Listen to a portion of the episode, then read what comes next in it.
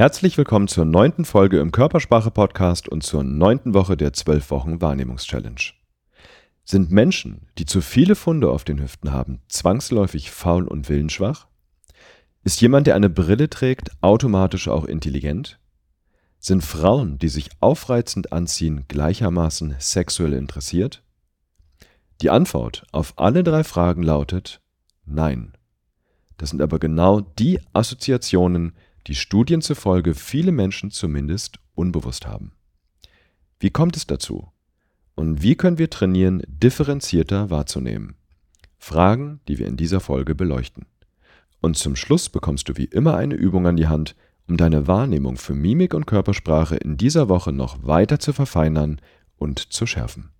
Ich bin Dirk Eilert und ich freue mich, dass du wieder eingeschaltet hast.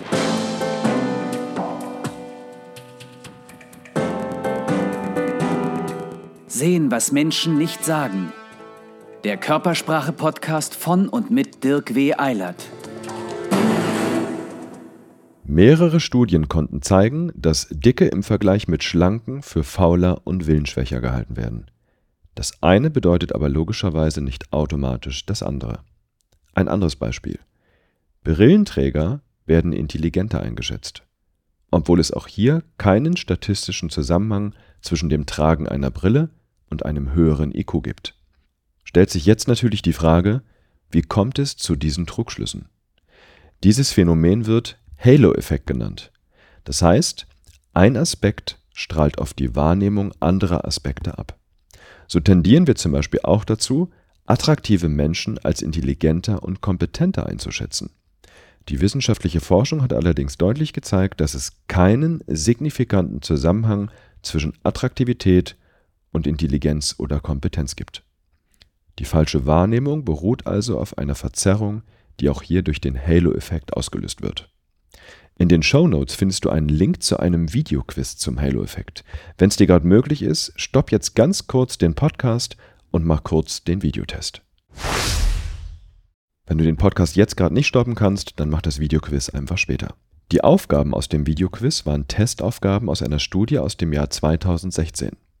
Die Forschergruppe konnte zeigen, dass Männer nonverbale Signale von Ablehnung ausblenden, wenn eine Frau sehr attraktiv ist oder aufreizend angezogen ist. Und auch der Kontext hat hier eine Rolle gespielt. Die Versuchsteilnehmer der Studie sollten auf Fotos das sexuelle Interesse einer Frau einschätzen. Mal war sie im Supermarkt abgebildet und mal in einer Bar.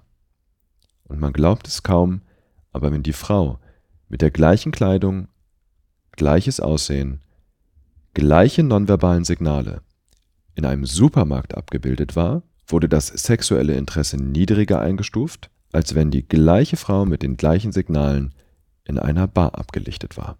Der Halo-Effekt führt also teilweise zu wirklich fatalen Fehleinschätzungen. Attraktivität, Kleidungsstil und der Kontext strahlen auf die Wahrnehmung des sexuellen Interesses ab. Solch eine Wahrnehmungsverzerrung kann verheerende Folgen haben, im schlimmsten Fall strafrechtliche Konsequenzen. Ich meine, es ist wirklich fatal, das muss man sich hier wirklich mal zu Gemüte führen. Je attraktiver eine Frau ist und je aufreizender sie sich kleidet, desto mehr neigen Männer dazu, sexuelles Interesse zu unterstellen, auch, und das ist das Fatale, wenn die nonverbalen Signale deutliche Zeichen von Ablehnung transportieren. Achtung, das schiebt die Verantwortung jetzt allerdings nicht auf die Seite der Frauen. Denn jeder ist für seine Wahrnehmung selbst verantwortlich. Und die Forschung hat auch gezeigt, diese Wahrnehmungsverzerrung kann aufgelöst werden. Stellt sich jetzt also die Frage, was hilft dabei, solch eine Wahrnehmungsverzerrung aufzulösen und die nonverbalen Signale des Gegenübers richtig einzuschätzen? Auch hier hat die wissenschaftliche Forschung eine Antwort. Erstens hilft schon allein die Bewusstheit darüber, dass es den Halo-Effekt überhaupt gibt. In unserem Beispiel also die Bewusstheit darüber, dass Attraktivität, Kleidungsstil und Kontext zu einer Wahrnehmungsverzerrung führen können. Zweitens ist die Erkenntnis wichtig, dass es auf die nonverbalen Signale ankommt, wenn wir einschätzen wollen, ob unser Gegenüber sexuelles Interesse hat oder nicht. Allgemein formuliert ist also die erste wichtige Erkenntnis, es gibt den Halo-Effekt. Wir ziehen manchmal merkwürdige Schlüsse. Zweitens hilft die Frage, auf Grundlage welcher Signale kann ich wirklich auf das schließen, das ich gerade denke? Wenn ich also einen Menschen im ersten Eindruck zum Beispiel für intelligent halte, dann lautet die Frage, wie komme ich darauf? Was genau habe ich beobachtet und ist diese Schlussfolgerung, die ich gerade ziehe, wirklich richtig? Die Erkenntnis allein ist aber nur der erste Schritt. Nur wenn diese Erkenntnis auch umgesetzt wird, hat sie eine positive Wirkung und löst die Wahrnehmungsverzerrung auf. Dazu schauen wir uns gleich eine Übung an.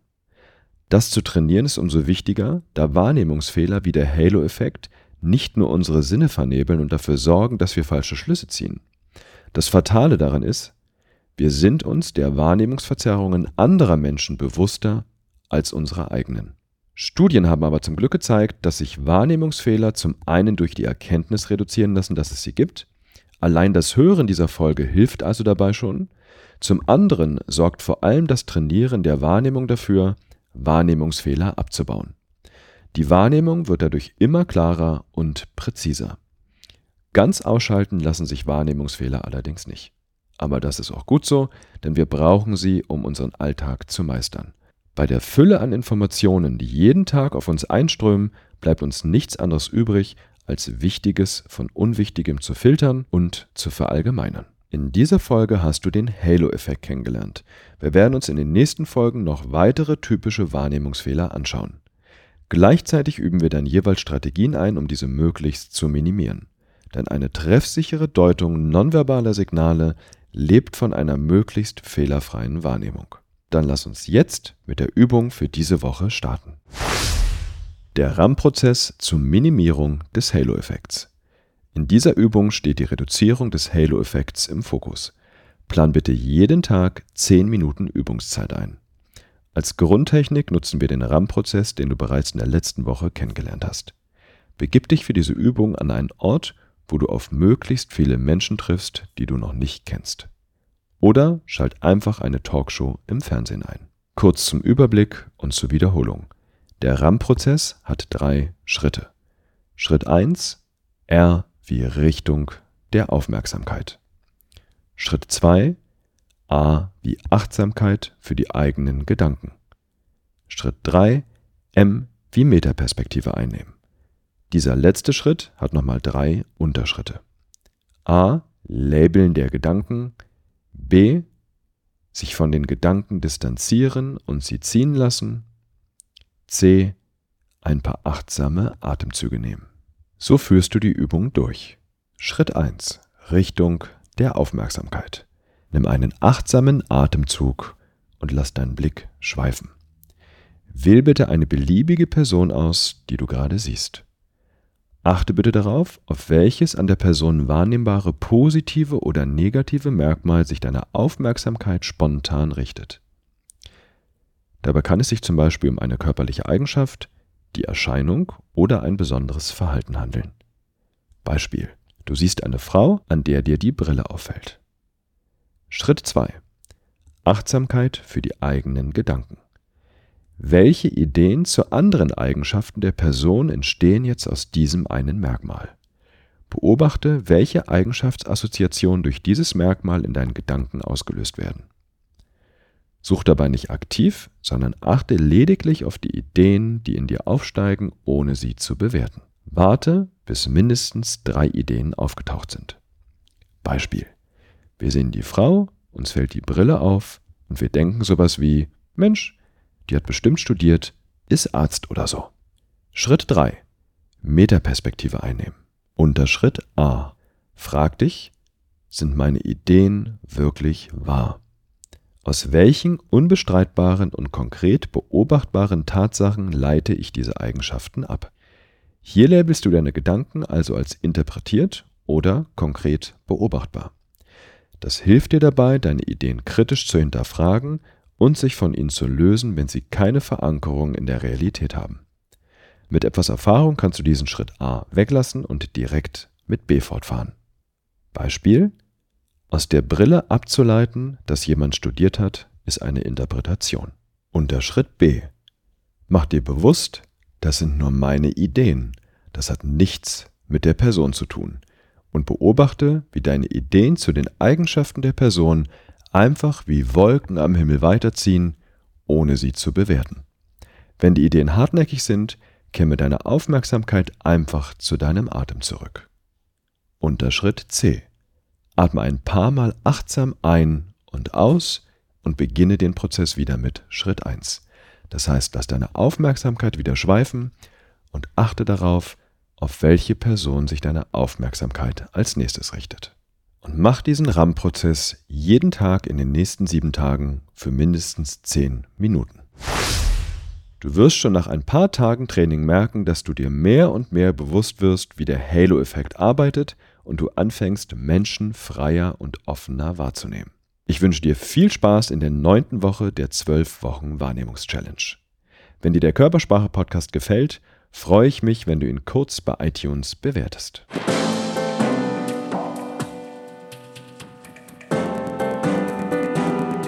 Sehen, was Menschen nicht sagen.